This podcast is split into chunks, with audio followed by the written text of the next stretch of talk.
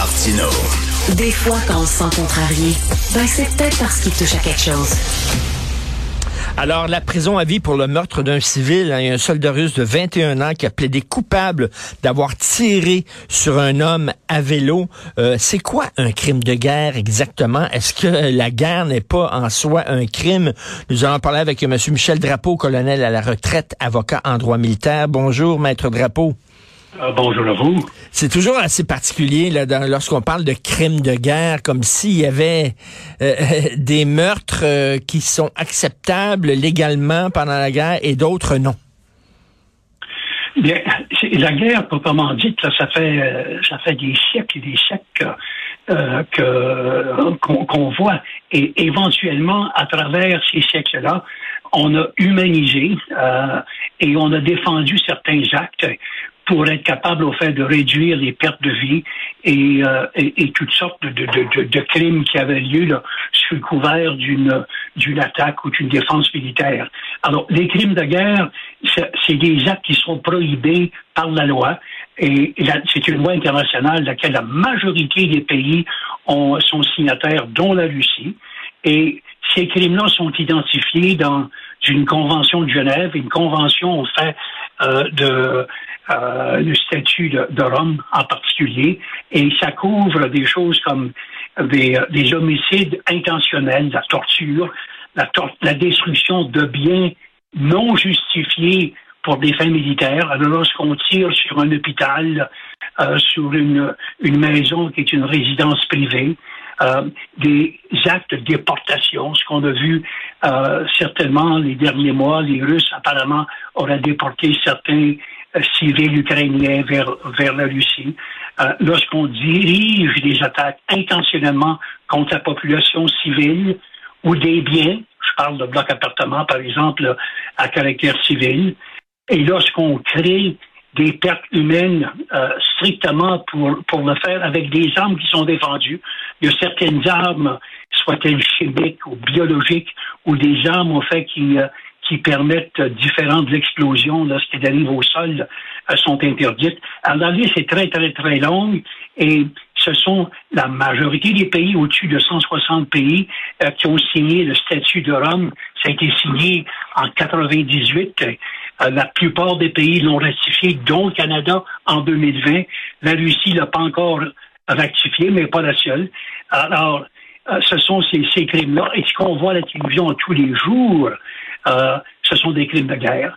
Et éventuellement, euh, la Cour pénale internationale va agir contre soit les dirigeants, soit les militaires de haut grade, euh, ou certains militaires peut-être avec des grades pas, supérieurs, mais qui sont capables d'être identifiés.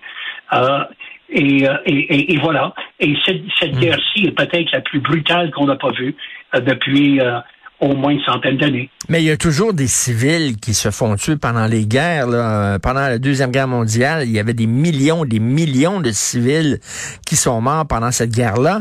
Euh, donc, est-ce que ce sont tous des crimes de guerre? En fait, c'est lorsqu'on vise intentionnellement un civil. Mais lorsqu'il y a des civils qui meurent au cours d'un bombardement, c'est pas considéré comme un crime de guerre, c'est ça? Non, c'est pas considéré comme un crime de guerre. Mais lorsqu'on tire sur un hôpital, euh, sur un abri euh, qui, on sait, euh, est, est, garant de la vie de jeunes enfants, tel qu'on a vu. Lorsqu'on tire sur des, hommes et des femmes qui se promenent en bicycle, revenant au village avec des pommes de terre et ce genre de choses-là.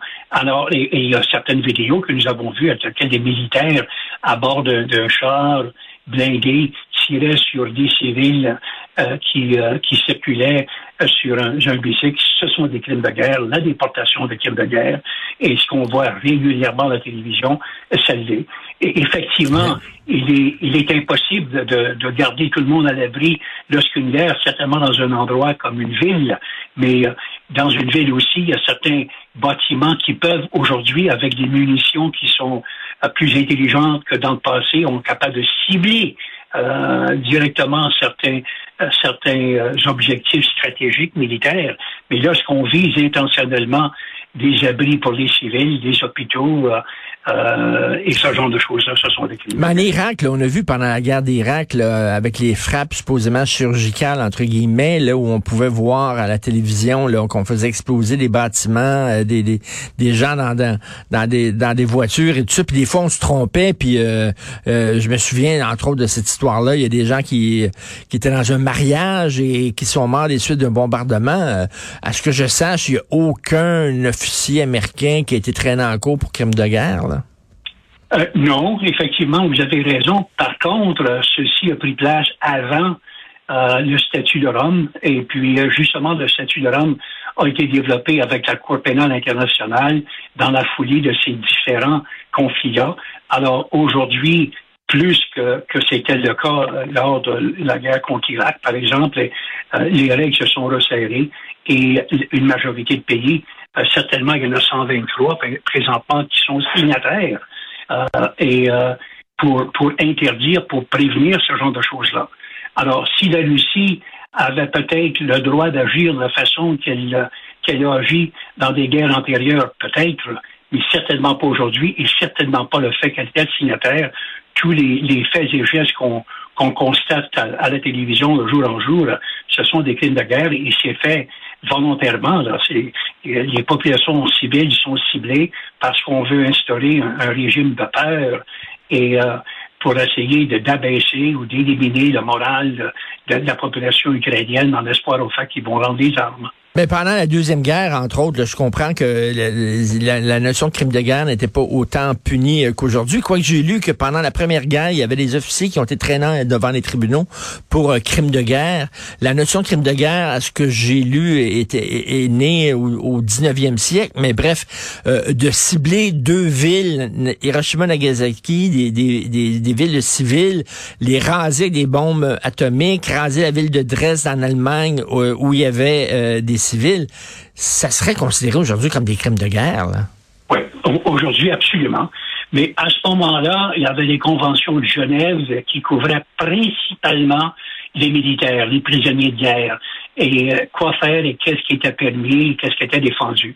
Depuis ce temps-là, on espère que la civilisation euh, mondiale a, décidé au fait de réduire de plus en plus justement le carnage et les, la, violence qui, euh, qui, est effectuée lors de ces conflits-là. Et c'est là au fait que certainement lors des tribunaux de Nuremberg, par exemple, on a rendu coupables les militaires et les hauts fonctionnaires qui disaient, ben moi, euh, euh, j'ai conduit telle opération, j'ai fait tel geste parce que j'avais reçu des ordres de faire. Alors, depuis les tribunaux de, de Nuremberg, on peut plus se cacher en égard de ça. Et c'est pas un commandant, un général qui peut dire, mais j'ai simplement agi de façon que les autorités politiques et les, les autorités là, dans l'État dans lequel je représentais m'ont ordonné de faire présentement.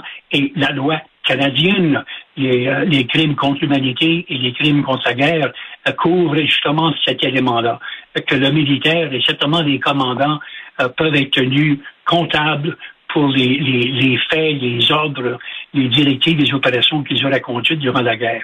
Et depuis 1988, on a resserré encore les règles internationales en droit humanitaire pour défendre une série d'actes auxquels je fais allusion. Alors, il y a encore moins de raisons aujourd'hui qu'il y avait durant la durant les, certainement la première, deuxième grande guerre et la guerre de Corée et tout le reste, de commettre certains de ces actes-là. C'est quand même surréaliste en terminant qu'il y, y, a des règlements pour une guerre.